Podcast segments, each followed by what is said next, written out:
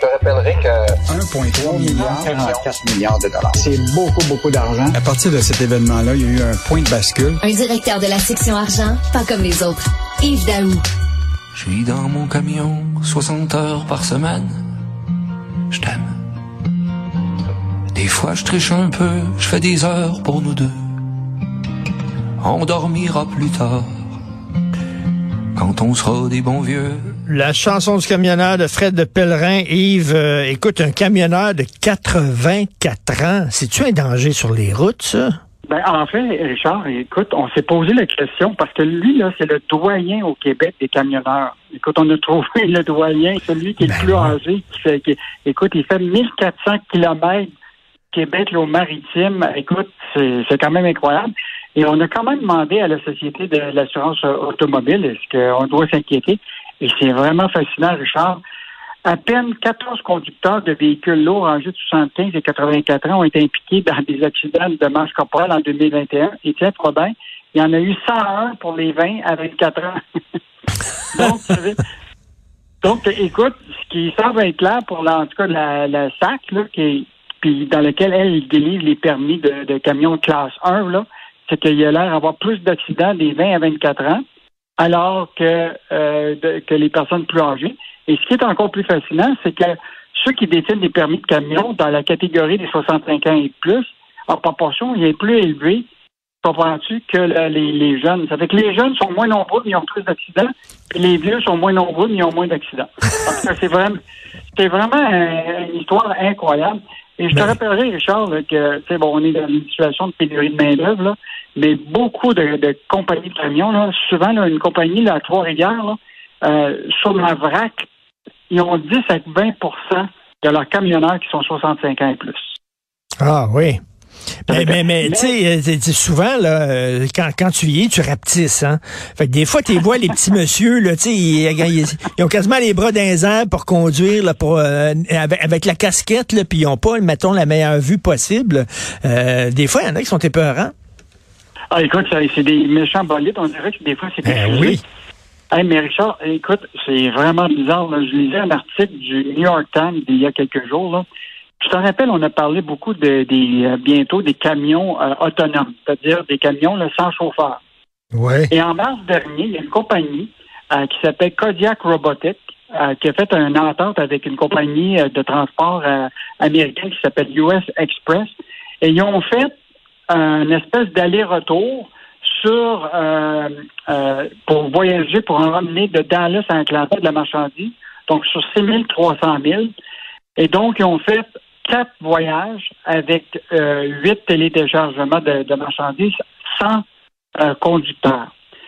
Et là, je me suis dit, ils ont, tué- ils ont fait ça cinq jours plus rapide qu'avec un conducteur, parce qu'un conducteur, normalement, doit s'arrêter, euh, mettons, à, une halte routière, etc. Oui.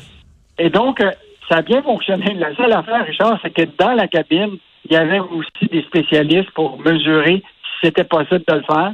Et après le, le test, ça marchait pas. donc, ça veut dire qu'à plusieurs reprises, ceux qui faisaient des tests, qui étaient dans la cabine, ont dû prendre la place de, de- dans le fond de l'ordinateur parce que finalement, ça marchait pas. Donc, on Mais, est euh, loin mais, mais, mais- mais quand même, qu'est-ce qu'on va faire plus tard, nous autres, là, si les textes s'écrivent tout seuls grâce à ce chat GPT, si les autos euh, se conduisent toutes seules, il n'y aurait plus de chauffeur de taxi, il n'y aurait plus de camionneur. Christian, on va faire quoi de nos journées? On va jouer au Twister? Puis ce qui nous surprend, c'est qui va payer de l'impôt? Ah oui, c'est vrai, les robots. Les robots, va falloir que les robots payent de l'impôt en tabarnouche. Puis là, ils vont se syndiquer, puis ils seront pas contents, les robots. Non, non, c'est c'est vraiment fou. Mais écoute, le monsieur, je lisais son histoire, lui, il adore être sur la route, il a passé sa vie à être sur la route. C'est comme les cowboys des temps modernes, les camionneurs. Oui, oui, oui. Puis là, ce qui est intéressant, j'aime beaucoup sa citation, c'est bon pour les jeunes. Si tu pars en bougonnant, t'es bien mieux de pas partir puis d'acheter chez toi.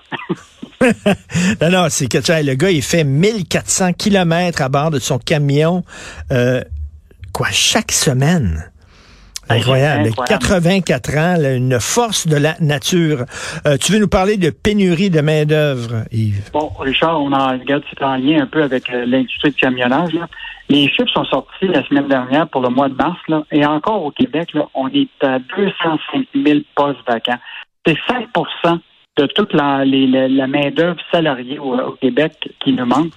Et il y a l'histoire dans le journal ce matin qui me fascine. Je sais pas si tu as vu ça, sous la plume de Vincent Desbiens à Québec. Il y a un commerçant. Écoute, la journée même, le samedi, lui, il est dans le secteur de la boucherie. Là, évidemment, les barbecues étaient tout là. Et là, il se retrouve, ses employés appellent trois jeunes absents. Ils appellent le matin même pour dire qu'ils rentrent pas. Évidemment, il devait faire beau. le gars, complètement dépourvu. Écoute, il est bouché. Écoute, c'est me- le meilleur moment pour vendre de, de la viande pour les barbecues. Puis euh, ses employés rentrent pas. Il dit, j'ai jamais vu ça depuis 15 ans de travail. Et Ah fait, oui.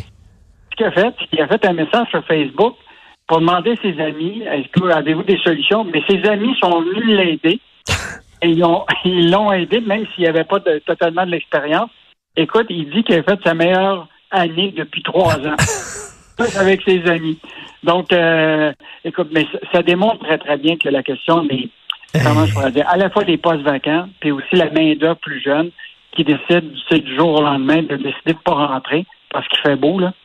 Mettons qu'on est dans une situation un peu euh, dramatique. C'est bizarre. hein? Comment ça se fait? Il y en a autant de cette génération qui, agissent comme ça. Il y, en a qui ont du cœur au ventre puis qui travaillent fort dans la jeune génération, mais qu'est-ce qu'on a mis dans l'eau? Comment on les a élevés pour qu'ils soient comme ça? Il me semble que c'est la moindre des choses d'avertir ton employeur quand tu rentres pas. C'est assez Mais Marc particulier. disait que le- qu'il est, qu'il est- qu'il est propri- propriétaire de la boucherie des chutes à Québec. Il dit des travailleurs qui démissionnent sans avertissement après deux jours en poste et ceux qui quittent en plein milieu d'un corps de travail, il dit j'avais jamais vu ça puis ça se fait maintenant. Et Ça ne serait même pas vu il y a dix ans ça. Écoute, c'était vraiment, euh, on est vraiment dans une période de- du monde du travail là, qui est complètement éclatée. Complètement drôle de période. Remboursement de l'hypothèque. Hein, Richard, tu, tu sais, toi, tu m'en as parlé, là, que tu es en train de regarder tout ça. là.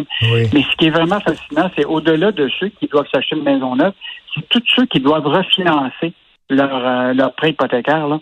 Écoute, actuellement, là, c'est c'est un peu dramatique parce qu'il y en a beaucoup là, qui, comptaient sur tu de, de refinancer à partir de la valeur de leur maison. là. Et, euh, mais malheureusement, là, tu sais qu'actuellement, le prix des maisons, dans bien des cas, peut-être ben, chuté de 30% Puis de l'autre côté, les taux d'intérêt ont augmenté de 40 fait que là, il y a beaucoup de gens qui se retrouvent dans des situations euh, difficiles pour euh, refinancer puis payer des prêts hypothécaires. Et ce matin, dans un article de Christian euh, euh Larochette, ce matin, il nous montre très bien que des prêts hypothécaires, là, souvent, là, si tu veux euh, le rembourser rapidement, mhm. euh, ben, ça peut être intéressant d'augmenter peut-être tes mensualités par mois. Mmh. Prenons quelqu'un qui a, que 100 000 d'hypothèques de, de, de, de là, avec un 5,6 54, avec un appartement de 25 ans, si tu mettais 100 dollars par mois de plus tes mensualités, tu pourrais dire réduire de 7 ans ta période d'amortissement des charges, de, compléter ton prêt. Donc, des fois, là, ça prend pas grand-chose, un petit 100 dollars de plus par mois pour régler ton, pour mettre sur ton prêt hypothécaire, ça te permet de diminuer ton échéance. Et, même si certains, là, quand, euh, mettons, tu reçois un body, tu reçois un héritage, tout ça, de le mettre sur ton hypothèque, là, c'est peut-être une bonne solution parce que, mettons, quelqu'un qui a mis 15 000 par année, mettons, de, de versement anticipé, là, peut réduire, tu sais, une hypothèque qui était de 25 ans à 5 ans.